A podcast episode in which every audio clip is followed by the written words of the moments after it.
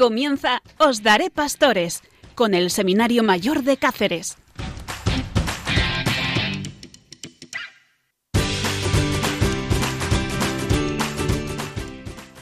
Bueno, y con vosotros os daré pastores con el Seminario Diocesano de Coria Cáceres. Y hoy con una parrilla muy muy interesante. No os apartéis del receptor. Eh, porque todo, todo está manducado por unos seminaristas jóvenes que quieren hacer de vuestra noche una noche muy, muy entretenida.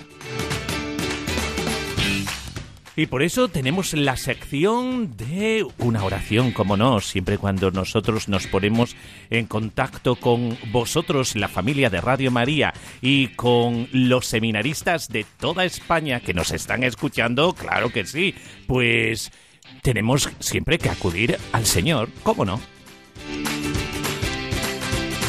Y después eh, secciones como Testimonio de los Santos con Juan de Ávila, que nos va a hablar sobre el sacerdocio.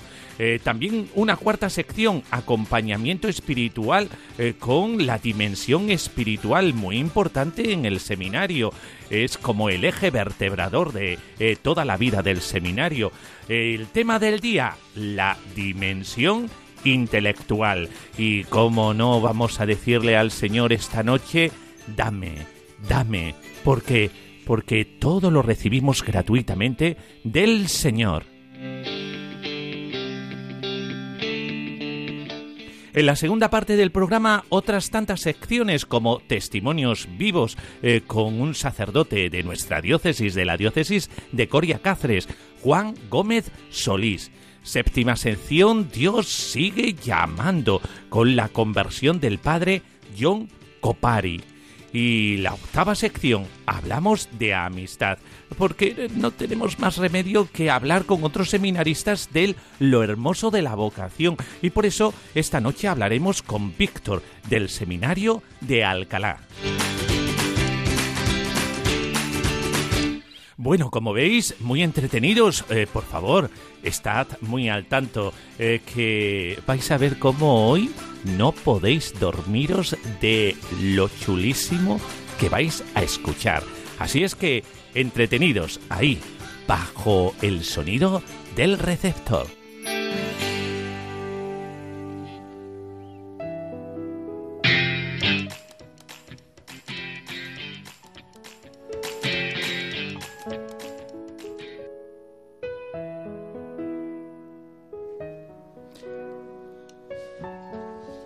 Empezamos con la invocación a la Trinidad. En el nombre del Padre, del Hijo y del Espíritu Santo. Amén. A ti nos dirigimos, Madre de la Iglesia, a ti que con tu fiat has abierto la puerta a la presencia de Cristo en el mundo, en la historia de las almas, acogiendo con humilde silencio y total disponibilidad la llamada del Altísimo. Haz que muchos hombres y mujeres escuchen también la voz apremiante de tu Hijo, sígueme. Haz que tengan el valor de dejar sus familias, sus ocupaciones, sus esperanzas terrenas y sigan a Cristo por el camino que Él les señale. Extiende tu maternal solicitud sobre los sacerdotes, sobre los religiosos y religiosas que asisten a los ancianos, enfermos, impedidos y huérfanos, sobre los que trabajan en el campo de la enseñanza, sobre los miembros de los institutos seculares, fermento silencioso de buenas obras, sobre quienes en la cláusula viven de fe y amor y oran por la salvación del mundo. Amén.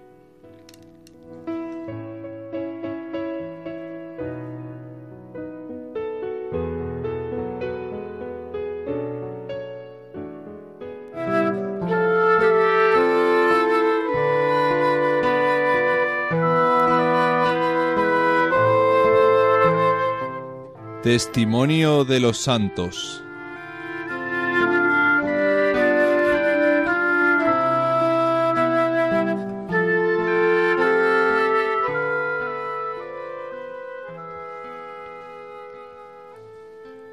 Hoy, San Juan de Ávila. Recordemos que San Juan de Ávila fue un buen consejero de santos, como San Juan de Dios, Pedro de Alcántara o San Carlos Borromeo. Todos ellos muy interesados en el tema y la vida de los sacerdotes. San Juan de Ávila tiene un libro sobre sacerdocio, titulado Tratado sobre el sacerdocio. En él recoge gran cantidad de citas de la Biblia y de los santos padres. Este tratado se compone de dos partes. La primera expone la doctrina sobre el sacerdocio. La segunda tiene un carácter más pastoral, más práctica para el sacerdote que con la actividad y función que ha de ejercer en su pueblo.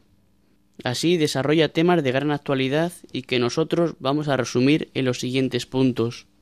En la primera parte expone lo que significa ser sacerdote, su naturaleza y vivencia, cómo el sacerdote se santifica ejerciendo su ministerio sacerdotal en medio de su pueblo, siendo puente y mediador entre Dios y sus fieles, por medio de la oración y de los sacramentos que les administra. Para ello consagra el cuerpo de Cristo en la Eucaristía, lo ofrece como alimento espiritual y perdona los pecados. Termina ofreciendo un resumen de lo dicho en las Escrituras y de los santos padres.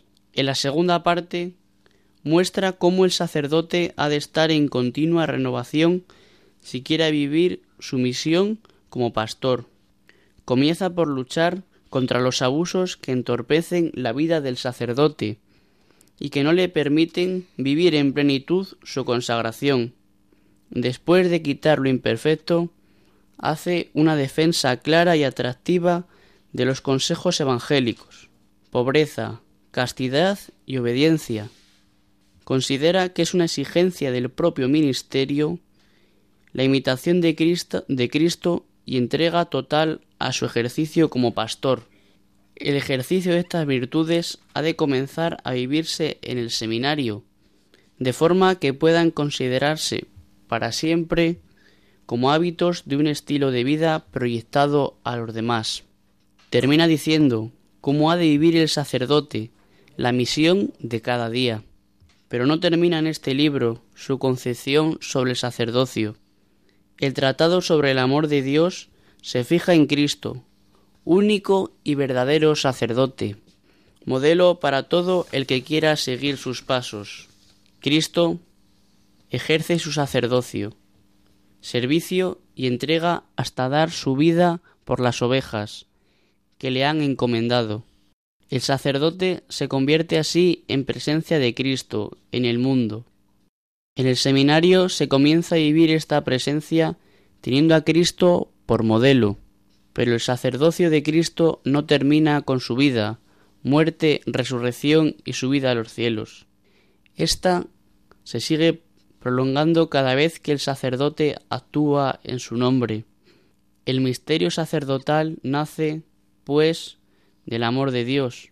No es un mérito del sacerdote, sino una gracia de Dios, para el servicio que tiene como misión salvar a los demás, haciendo realidad las palabras de Cristo, que no quiere que nadie se pierda, y que todos lleguen al conocimiento de la verdad, que es Dios termina su exposición diciendo que esto es lo más grande que una persona puede recibir, actuar en nombre de Cristo y ser un medio de salvación para muchas almas.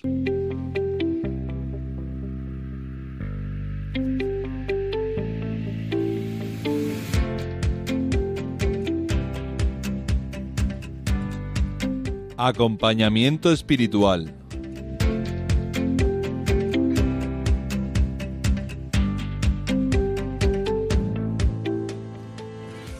Si en el programa anterior veíamos cómo las virtudes humanas forman la base de toda la personalidad, como ser honesto, ser honrado, ser sincero, desprendido, acogedor, ahora la Iglesia da un paso más en la formación del futuro sacerdote. Sobre esa base hay que poner la llamada para una misión especial, la sacerdotal. La fe, la esperanza y el amor que han de ser comunes a todo cristiano, pero adquieren aquí una mayor importancia, cuando la persona ha de estar al frente de una comunidad como guía, como referencia y como testigo. Recordemos que la dimensión espiritual es un proceso con momentos, grados y ritmos sucesivos y complementarios, orientado a alimentar y mantener la comunión con Dios y con los hermanos, en amistad con Jesús, buen pastor, y en la docilidad al Espíritu Santo. Decíamos que tres virtudes, las tres virtudes teologales, forman una base de lo que debe ser la dimensión espiritual. La fe que nos lleva y nos une a Dios. El seminarista se prepara para ser el hombre de la fe y el hombre de Dios. El hombre que viviendo el misterio divino lo ha de transmitir a su pueblo. La Iglesia para eso exija que sea un hombre de oración, que, como decía Santa Teresa, tenga un trato diario de amistad con Dios. Junto con la oración, ha de estar familiarizado con el mensaje que desea comunicar, es decir, con la palabra, Antiguo y Nuevo Testamento. Decía San Jerónimo que la ignorancia de la Escritura es la ignorancia de Cristo. A esto la Iglesia añade la necesidad de una buena formación y participación en los sacramentos, la liturgia y la vida comunitaria. La segunda virtud teologal en la que se forma el que ha de ser futuro sacerdote es la esperanza. El cristiano suele definirse como el hombre de la esperanza. Sabe que aquí está de paso y que va caminando hacia otra vida superior. Todo lo que se haga tiene una proyección para el más allá, y esta esperanza le dará la fortaleza necesaria para superar las dificultades con una visión trascendente. Si esto es válido para todo cristiano, lo es más aún para quien tendrá la misión de fortalecer a los fieles que Dios le ha encomendado. Por tanto, el seminario ha de educar en la fortaleza espiritual, conocer las tentaciones y peligros, y tener los medios necesarios para saber superarlos, y hacer partícipes de esta fortaleza a los que le rodean. Por último decíamos que también la virtud de la caridad es necesaria e imprescindible para todo cristiano y de una forma especial también para el sacerdote. Si la fe nos unía a Dios y nos preparaba para cumplir su voluntad, ahora sabemos que la voluntad de Dios es que amemos a nuestros hermanos. Si alguien dice que ama a Dios y no ama al hermano, dice Jesús, es un mentiroso. Educar para el amor es esencial en la vida del seminario. Esto exige estar dispuesto a ocupar los últimos lugares, a lavar los pies del que está necesitado de limpieza, a compartir lo que se tiene, lo que se sabe y lo que se hace. Amar es comprender y perdonar, es acompañar, animar y consolar. Es educar al seminarista para que sea en su futuro ministerio luz que ilumine en una sociedad que camina sin rumbo o en tinieblas, y ser sal que dé sabor a la vida. La formación espiritual en la caridad es salir a las periferias, para buscar a la oveja perdida, cargarla sobre los hombros y hacer el camino juntos hacia la casa común donde el Padre nos espera. Sin duda alguna que nos ayuda todo esto con los consejos evangélicos, la pobreza, el saber vivir con lo imprescindible, con lo necesario para llevar una vida digna, pero saber prescindir de las cosas que pueden estorbarnos.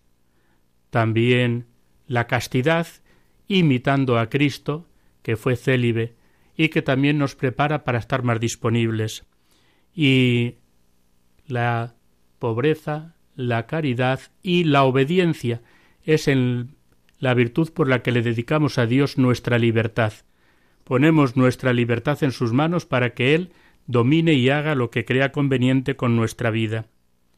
La dirección espiritual también es el último medio. Consiste en guiar y orientar por los caminos de la vida. Antes hay que conocer la ruta. Por eso, la dirección espiritual en el seminario es imprescindible, porque él ha de ser después pastor y guía de otras almas.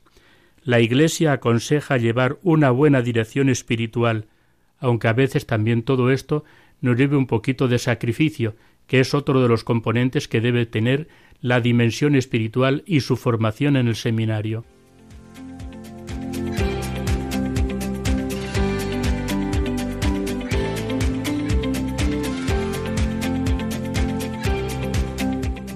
El tema del día.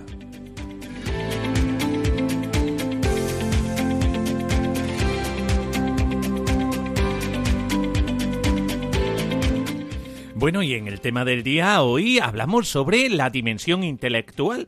Así somos de dinámicos y eh, de versátiles, eh, porque hemos hablado de la dimensión espiritual, ahora hablamos de la dimensión intelectual. Y conmigo en el estudio eh, está Martín. Hola, buenas noches, Martín. Hola, buenas noches a todos. Un seminarista que está en una etapa eh, distinta a Fernando en lo intelectual.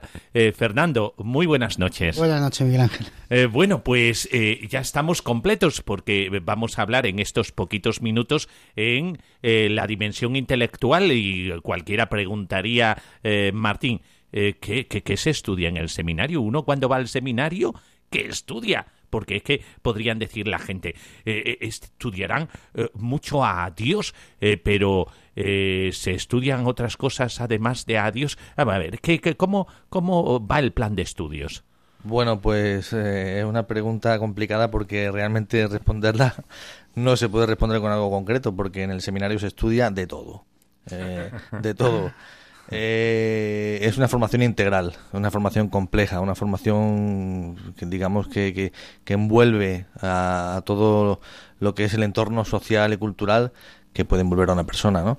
Se estudian lenguas, se estudia historia, se estudia filosofía, se estudia lógicamente teología y se estudian eh, muchas materias, ¿no? Eh, desde las más, desde las más eh, lógicas que uno se puede pensar, como es cristología o mariología, hasta otras que, uno ni siquiera se imaginaba cuando iba a entrar en el seminario, ¿no? Pues yo que sé, metafísica, crítica del conocimiento, cosas así, ¿no?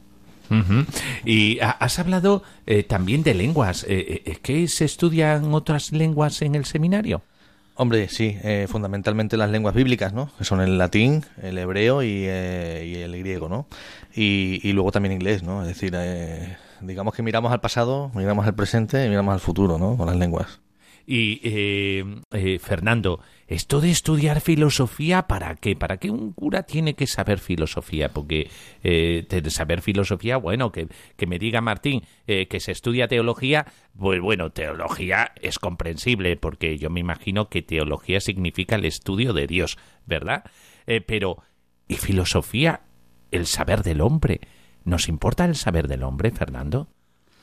Bueno, pues la filosofía son engloba los dos primeros años de estudio eh, básicamente se tocan temas eh, acerca de la filosofía y es una, es una asignatura que, en el mundo de hoy quizá esté en, en desuso. Todo el tema racional, pues ante el gran escepticismo que vive el mundo, y hasta la falta de una verdad concreta pues y relativa la filosofía ha pasado a un segundo plano.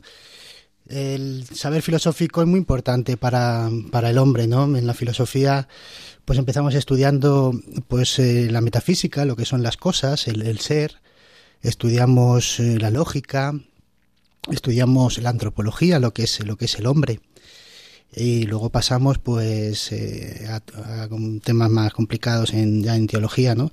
pero es muy es muy fácil tener es muy importante tener la pues la cabeza bien estructurada bien amueblada y para enfrentarse al mundo de hoy para enfrentarse al, hombre moderno y para poder dar razón de nuestra fe eh, a través de, la palabra que es tan importante en el día de hoy y eh, Martín eh, también has hablado eh, de todo, es decir, uno estudia de todo. Eh, pues, pues, vamos a ver, eh, ciencias humanas, ¿qué ciencias humanas se estudian en el seminario?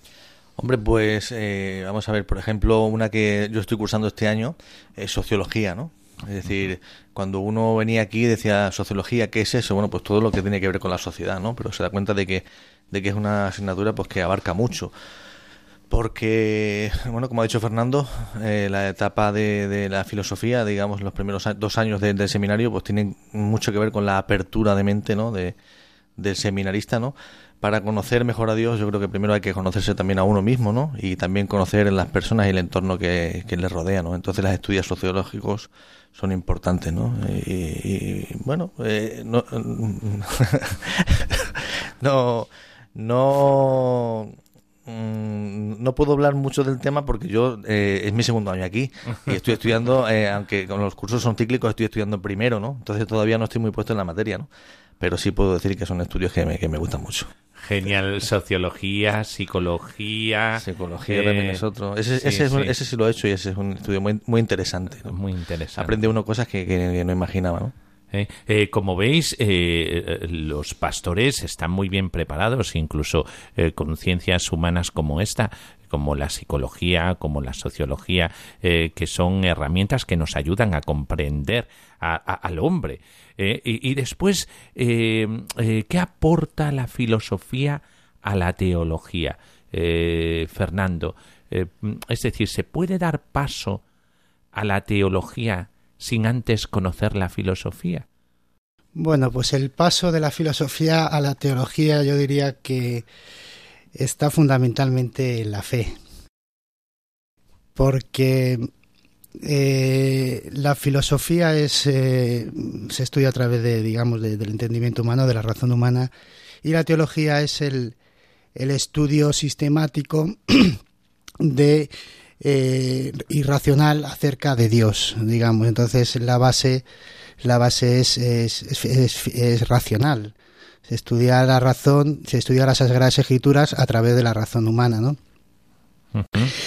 Pero hay un punto clave, digamos, que para es para el sacerdote en concreto, pues que es, es la fe, porque sin ella, pues es muy muy complicado eh, estudiar eh, teología porque podemos saber cómo, cómo es Dios, por ejemplo. San Juan nos dice que Dios es amor y, así se estudian los libros, pero si uno no tiene la experiencia y no ha vivido a ese adiós amor en, su vida, eh, por mucho que lo lean los libros, es muy complicado poder llegar a él. Y eh, es muy importante para el diálogo fe-cultura el eh, poder estar eh, preparados desde el punto de vista que ha dicho Fernando Martín eh, de una razón iluminada por la fe? Sí, sí que lo es. Realmente lo es porque, mm, bueno, ya San Agustín decía que hay que entender para creer, ¿no? hay que creer para entender. Están relacionadas fe, fe y razón. hoy el mundo parece que, que mm, quiere, quiere hacernos creer que es lo contrario, ¿no? Es decir, que la ciencia y la razón son cosas que van separadas y no todo lo contrario, ¿no? Ciencia y fe, razón y fe, son dos cosas que van juntas y desde, desde ambas se puede llegar a Dios, ¿no? Aquí en el seminario eso es una de las cosas quizás más, más apasionantes desde mi punto de vista, ¿no? Ver cómo se puede llegar a, a Dios desde la fe, pero cómo también se puede llegar a Dios desde la razón, ¿no? Y muchas veces no nos damos cuenta, ¿no? Porque no nos paramos a pensar y bueno, pues aquí como decía Fernando Sabater, ¿no? Dice, piense usted lo que quiera, pero piense, ¿no? Y en el mundo que vivimos hoy pues no se piensa demasiado. Y algo muy importante eh, sobre los eh, eh, el, leer y escrutar los designios del tiempo o de los tiempos es muy importante ser un poco profeta, no como en el sentido que nosotros comprendemos muchas veces, que es un sentido de adivino, no, no, no, más bien de poder leer los signos de los tiempos. estos estudios nos enseñan, Fernando, a leer los designios de los tiempos? Bueno, pues yo pienso que los, los, los tiempos eh, se van repitiendo, ¿no? Y a través del pasado, pues podemos ver mm, el futuro, a través de, de, los dramas del pasado, de, las señales del pasado, nos permite ver, digamos, eh, el futuro que nos espera, ¿no?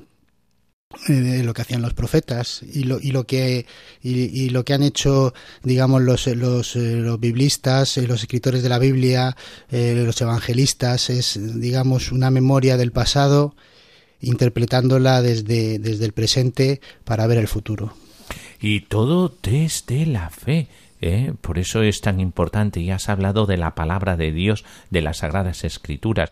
En el seminario se estudia mucho las Sagradas Escrituras, Fernando. Mucho, se estudia mucho. Son eh, dos, o tres años, dos o tres años en los que se da, digamos, un, un estudio tanto del Antiguo como del Nuevo Testamento con profundidad y se empapa uno de la, de la palabra de Dios. Eh, y todo, fijaos, eh, abocado a un último año que es de pastoral, en donde eh, se estudia un poquito más la práctica de todo lo que se ha estudiado en años anteriores, llevarlo a la vida, porque estamos llamados a dar razón de la esperanza, como dice la primera de Pedro 3.15. Y como dice también el Concilio Vaticano II, el conocimiento filosófico y teológico ayuda a eh, discernir e interpretar con la ayuda del Espíritu Santo los diferentes lenguajes de nuestro tiempo y juzgarlos a la luz de la palabra divina, para que la verdad revelada pueda ser percibida más completamente, comprendida mejor y expresada más adecuadamente en Gaudios et Spes número 44.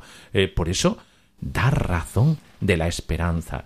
Martín, ¿tú crees que todo lo que estás aprendiendo es potable para algún día llevarlo a la práctica en la pastoral? Claro que sí. O sea, ya el hecho de dar razones de nuestra esperanza eh, es la mejor manera de poder llevar a la pastoral pues la, evangelización profunda, ¿no? Más en estos tiempos que corren que en tanto lo necesita. Sobre todo con una cosa que ha dicho eh, cuando ha hablado de, del texto del Concilio Vaticano II, de la Gaudium Spes 44, eh, que es con la ayuda del Espíritu Santo. Eso no se nos puede olvidar porque nosotros por nuestras propias fuerzas mm, no podemos. y Fernando, ya para terminar, eh, eh, Fernando, todos estos estudios que estás realizando te hace conocerte más a ti mismo, tus habilidades, tus competencias, es decir, eh, no solamente nos puede ayudar para el ministerio, sino a uno mismo. Bueno, pues sí, evidentemente sí. todo lo que sea conocimiento no es un conocimiento ajeno al hombre lo que estudiamos, sino como usted ha dicho, pues son ciencias humanas, ciencias sociales, eh, se engloba psicología, sociología, eh, se estudia el hombre en profundidad. Historia, ¿verdad? Se estudia la historia, eh, la relación con Dios, el, todo el tema espiritual. En fin, al final de curso yo creo que se saca, se saca un buen conocimiento mm, en todos estos últimos años. Bueno, pues ya sabéis, una formación integral que está llamada al diálogo, fe, cultura y a poder entender eh, estos tiempos. Muchas gracias, Martín. Nada, a vosotros, como siempre. Y muchas gracias, Fernando. Muchas gracias a vosotros. Y seguimos con Dame, dame, dame, Señor.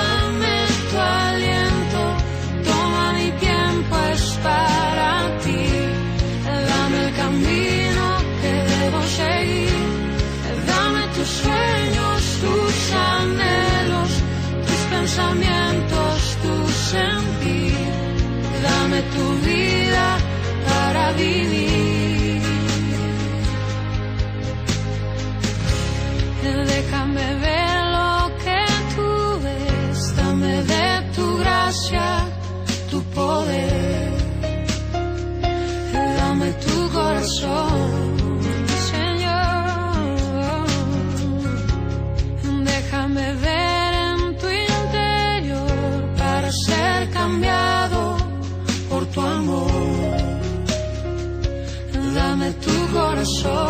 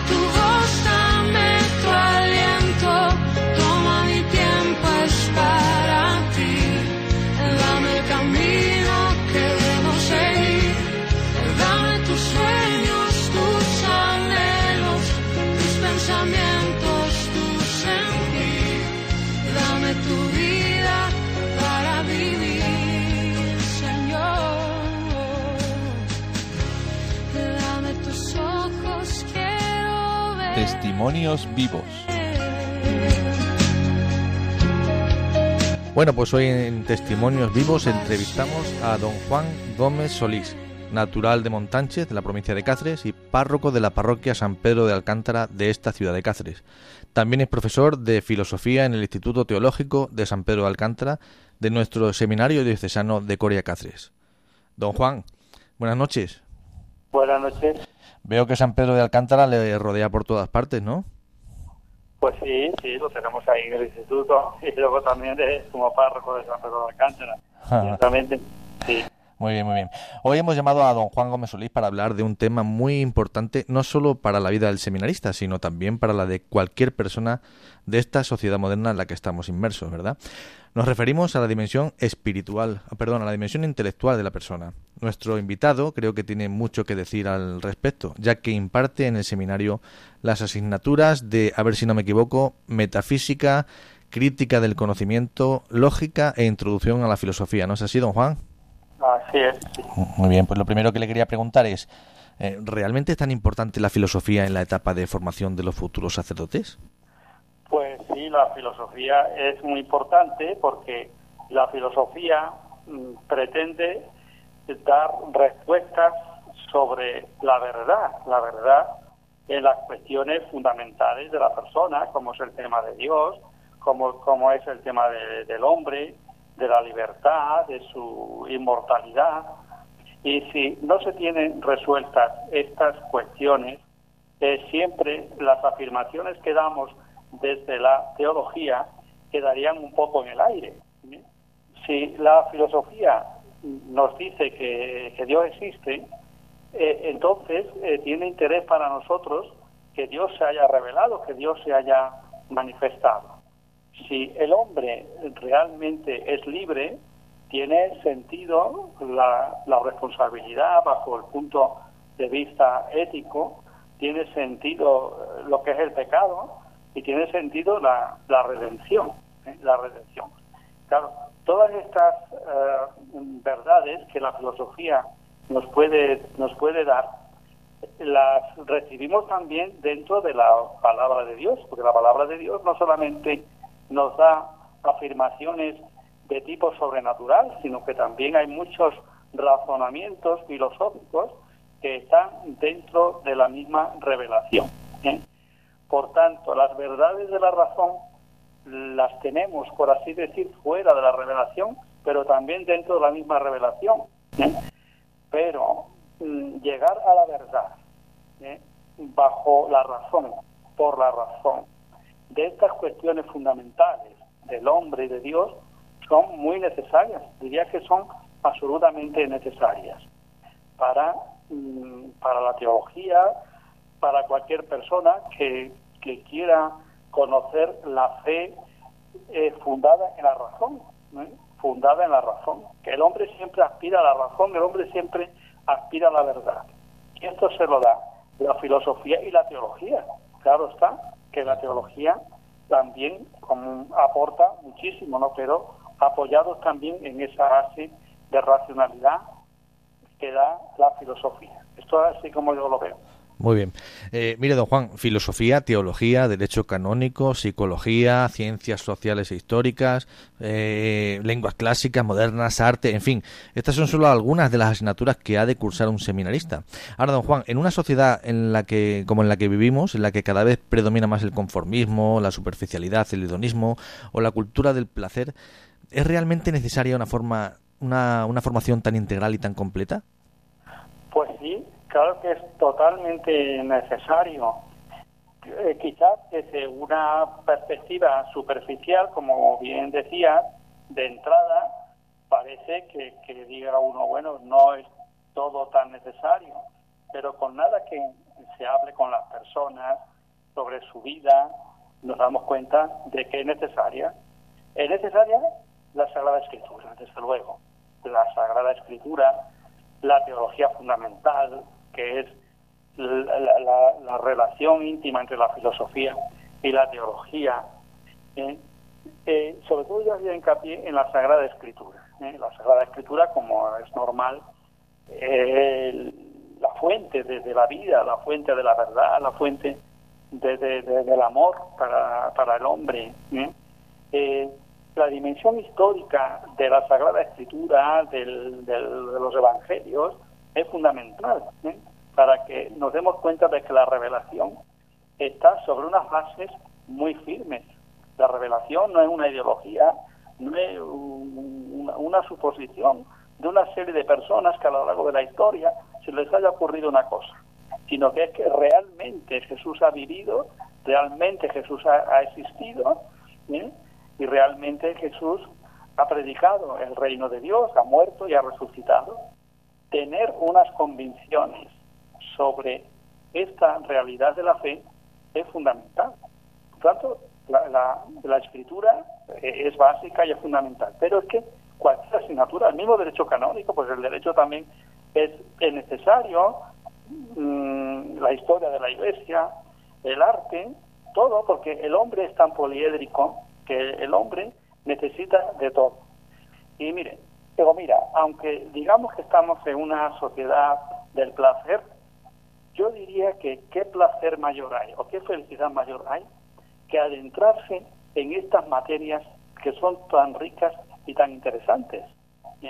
Un seminarista puede tener siempre el atractivo de estudiar un conjunto de asignaturas que son realmente ricas, maravillosas ¿eh? y que eh, amplían el, horizonte y la cabeza de la persona. ¿eh? O sea que, que eh, dan una, una felicidad.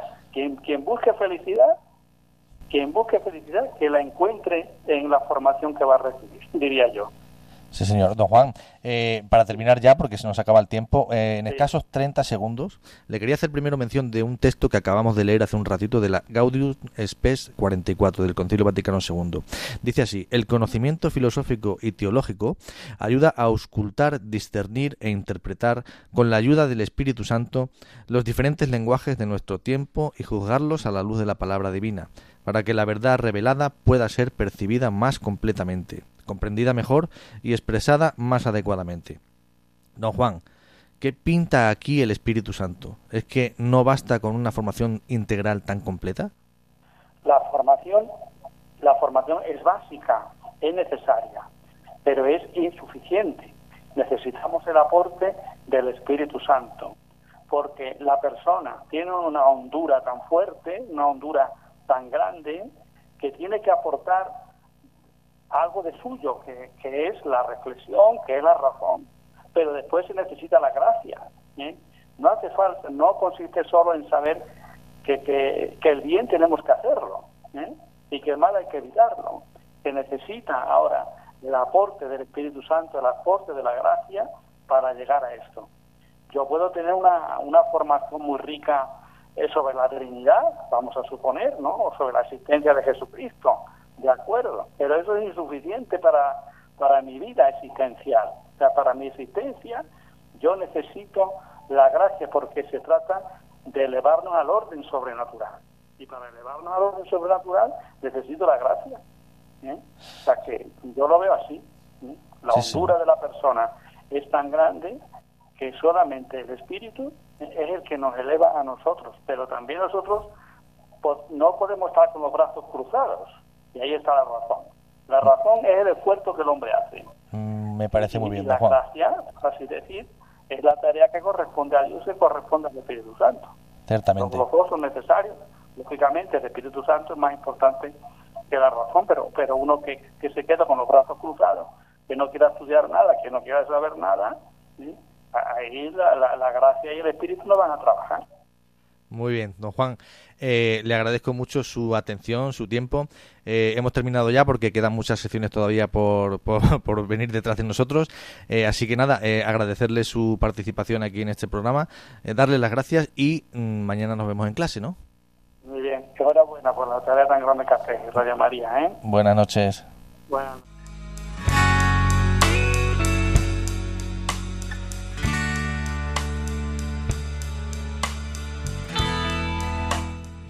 Dios sigue llamando.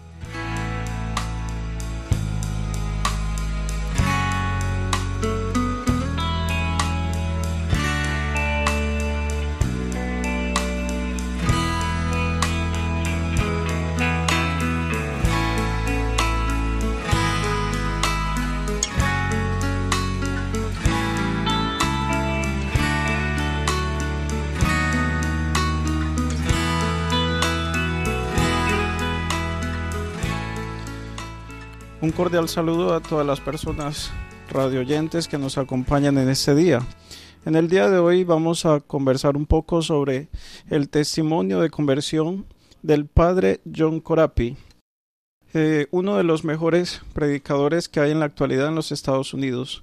Antes de ser sacerdote, el padre sirvió como boina verde en las fuerzas especiales de su país. Boina verde en las fuerzas especiales quiere decir del ejército. Posteriormente llegó a ser un vendedor inmobiliario de éxito, de esos con yate, deportivo y chalet a las orillas del mar. Metido en ese papel millonario, sin complejos, cayó en el alcohol y las drogas, y por causa de su adicción en poco tiempo lo perdió prácticamente todo. Llegó a vivir sin nada durante meses deambulando por las calles de Los Ángeles.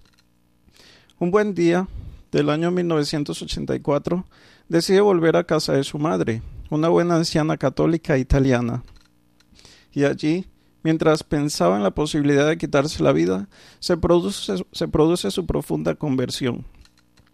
Todas las fuerzas de los demonios, nos cuenta en primera persona, cabalgaban sobre mis hombros, llevándome hacia abajo.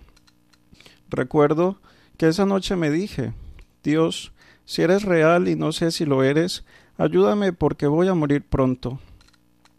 Y esa misma noche tuvo una extraña experiencia que ni siquiera él mismo la entiende. Según nos narra, no escuchó voces, ni tuvo ningún tipo de visión sobrenatural. Tan solo tenía una penetrante sensación de paz, solamente paz. Quizás esa paz de la que habla la Biblia, que sobrepasa cualquier entendimiento. Permaneció en estado de paz durante toda la noche y a la mañana siguiente se dio cuenta de haber conocido el nombre de Dios. Según afirma el mismo padre John Corapi, el nombre de Dios se llama misericordia. El padre lloró y lloró de arrepentimiento y descubrió que Dios le amaba y sabía que perdonaría sus muchos pecados. Esa misma mañana se lo comentó a su madre y le dijo, ¿sabes que me gustaría confesarme? Fueron a la capilla de los mártires norteamericanos. Allí había un sacerdote muy anciano que escuchó su confesión. El padre John comienza, bendígame padre porque llevo veinte años sin confesarme. Hizo lo que se llama una buena confesión. El sacerdote levantó su mano y dijo, Yo te absuelvo de tus pecados, en el nombre del Padre y del Hijo y del Espíritu Santo. Son las tres de la tarde, me dijo aquel viejo sacerdote, la hora de la misericordia precisamente, la hora en que murió Jesús por ti en la cruz. Y añadió, pero me da la impresión de que hay algo más. Él le contestó, yo sé lo que es, padre. Ah, sí, ¿lo sabes? le respondió. Creo que el Señor me está llamando a ser sacerdote. El anciano cura estaba como temblando en la silla y tartamudeando y le dijo Bubu, bueno, todo, todo es posible para Dios. Decidió estudiar teología entonces en América y doctorarse posteriormente en la Facultad de Teología de la Universidad de Navarra aquí en España. En el año 1991 fue ordenado sacerdote en Roma por Juan Pablo II. Tenía entonces unos 44 años de edad. Tres años después, estando en Florida predicando, su padre por primera vez a verle eh, fue y le estuvo escuchando por dos días seguidos. Y el último de ellos le dijo, ¿Tienes un minuto para tu padre? Quiero confesarme. Él había sido una persona ruda, con una cabeza dura y no muy creyente. Ahora estaba muy viejo y enfermo. Entonces el padre Corapi le dice, eh, pues se impresiona, el papá eh, le pide perdón a Dios y a él por el sacramento del orden que representa, eh, porque tenía 50 años que no se confesaba. Para el padre Corapi fue sorprendente escuchar de la boca de su propio padre. Le da la absolución y, y pues nada, en la actualidad el padre John es miembro de una sociedad eh, de Nuestra Señora de la Santísima Trinidad. Es predicador muy reconocido, eh, de misiones, retiros y conferencias y medios de comunicación en todo el país. Hay una frase que me llama mucho la atención del Padre y espero que, que a ustedes también les sirva y la lleven a la vida. Y dice así, aprecia lo que tienes, vive lo que tienes y camina confiado siempre hacia el futuro, llevando y estando de la mano con Dios, que es nuestro Padre.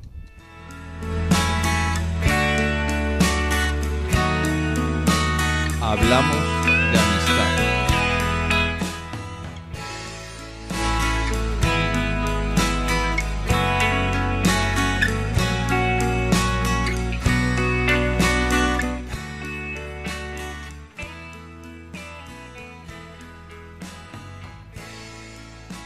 Buenas noches, Víctor. Buenas noches. ¿Qué tal? Bienvenido a nuestro programa de Os Daré Pastores. En esta sección nuestra que hablamos sobre hablar de la amistad. Eh, Víctor, ya que eres nuestro invitado especial en esta noche, pues nos gustaría hacerte unas cuantas preguntas sobre tu experiencia en la formación sacerdotal. Mira, cuéntanos un poco eh, de cómo ha surgido tu vocación. Recuerda que tenemos ahí un poco, poco tiempo y a ver si nos lo cuentas algo eh, rápido para poder avanzar con las siguientes. Sí, mira, no te preocupes. Eh, yo soy de aquí, de Alcalá de Henares. Tengo 27 años. Entonces, hace siete años más o menos, volví a la, a la iglesia y dentro de, ese, de esa vuelta, que acabó con acabó con mi, convers, eh, con mi confirmación hace cuatro años. Entonces, la confirmación fue una luz enorme que empezó a iluminar un montón de partes de mi vida. Y la que nos, la que nos atañe hoy, esta noche, es, que yo empecé a sentir una, una atracción, un amor muy fuerte cuando los sacerdotes celebraban la Eucaristía. Empecé a notar que el Señor me pedía pues que, que, que fuese sacerdote.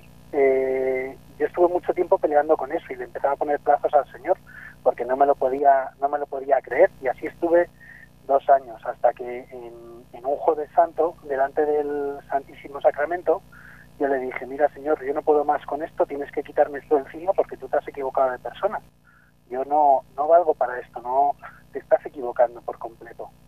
Llevaba mucho tiempo, ¿no? Un año y medio peleando, peleando con el Señor y él en ese momento me dijo, yo no te he criado así. Yo me quedé sorprendido, no pude articular palabras me fui a hablar con mi director espiritual al poco tiempo y le dije, mira, quiero entrar al, al seminario. Muy Él bien, muy bien. Me acompañó en, en ese tiempo, en ese camino introductorio del año pasado y acabé aquí, dentro del seminario diocesano de Alcalá de Henares. Muy bien. Podemos decir entonces que eh, fue en, el sacramento de la confirma en donde tú sentiste esa fortaleza, ¿no? Porque sabemos de que eh, el sacramento de la confirmación, pues, es el que nos fortalece la gracia bautismal. Y gracias a ello, entonces, tú te abriste al Espíritu y poder escuchar claramente esa llamada del de que el Señor te ha hecho en tu vida. Sí, fue una, fue una efusión inmensa del, Espíritu Santo y fue una gracia inmensa la confirmación para mí. Yo estaba muy muy alejado y, solo a posteriori ido viendo todas las gracias que el Señor me iba concediendo desde, desde entonces, como ha limpiado toda, todo mi corazón y me ha ido guiando hacia Él. Víctor, y en este tiempo que tienes de estar en el seminario, eh, ¿has experimentado alguna situación difícil durante ese tiempo que llevas? ¿Nos podrías compartir un poco? El, sí, mira, el, el año pasado, el introductorio, antes de entrar, pues llevo poquito tiempo en el seminario, pero antes de entrar estuve un, un año entero yendo un sábado de cada dos. Y durante todo ese tiempo me dijeron mi director espiritual y los rectores del seminario que no se lo podía contar a nadie, que lo mejor era que esa decisión fuese, fuese libre. Entonces yo no le podía contar ni siquiera a mi madre, a mis hermanos, que era todo lo que me estaba pasando durante un año entero. Y esa situación fue muy difícil, pero la verdad es que estoy muy agradecido de que el Señor me diese la fuerza para poder para poder verlo yo solo con, con la dirección espiritual y con Él y, y poder tomar esa decisión libremente. Ah, Saber ya. que esa decisión me pertenece a mí y a Él, que es el que me ha llamado, desde luego. Ah, muy bien, muy bien, hermano. Pues mira, Víctor, te agradecemos por estas palabras que nos has eh, dado, nos has concedido para poder conocerte un poco ya a través de esta amistad que hemos hecho eh, durante esa visita que nos han hecho el seminario de Alcalá aquí a nuestro seminario de Cáceres. Gracias, Víctor, que Dios te siga bendiciendo, te conceda la fortaleza para seguir adelante y responderle como Dios quiere. Buenas noches. Muchas gracias, hermanos.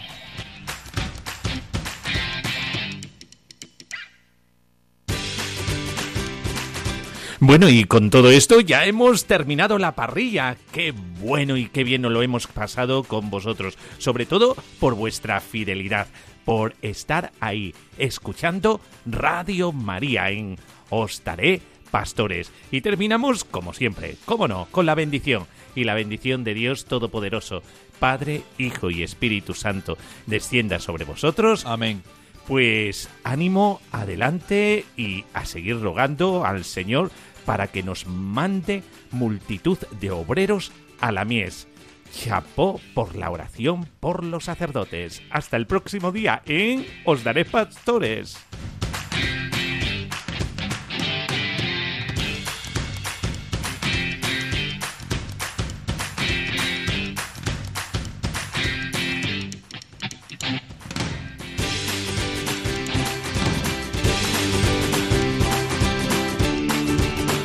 Así concluye Os Daré Pastores, hoy con el Seminario Mayor de Cáceres.